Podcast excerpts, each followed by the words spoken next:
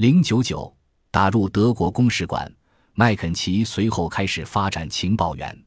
一个在德国公使馆当差的希腊人，看来很有发展前途。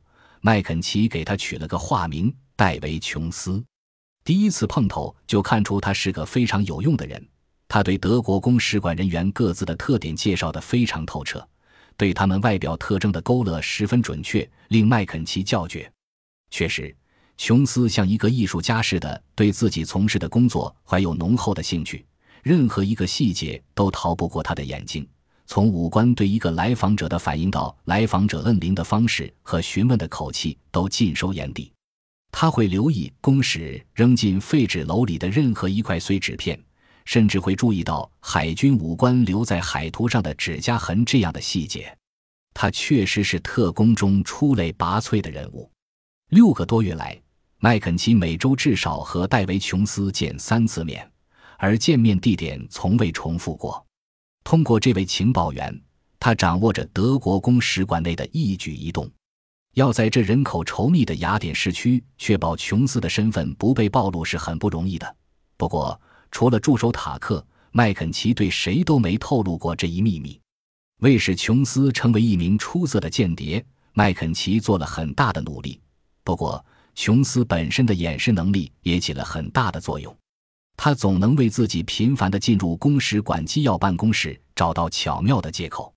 他能讲一口流利的英语，法语也会一点，所以他向麦肯齐做定期汇报时毫无语言障碍。他德语也很精通，还能听懂意大利语，所以出入公使馆内任何一间房间时，他能随意地从别人的谈话中获取一些信息。他的记忆力极佳。他的报告中没有一点润饰的成分，因为他知道麦肯齐宁可要枯燥乏味的真实信息，也不愿听令人振奋的谎言。他对我确实是非常尽心尽职的，就像一名艺术家对一位不仅能欣赏他的作品，而且能理解他剧作中的艰辛、顽强和一丝不苟的评论家那样真诚。得感谢琼斯。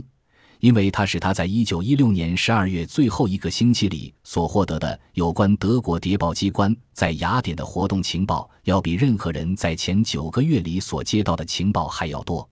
正是他向麦肯齐提供的那些十分有趣的情报，才使设在雅典的英国情报机关的地位大幅度提高，连刚刚在雅典建立起来的法国情报机构也不得不仰仗他。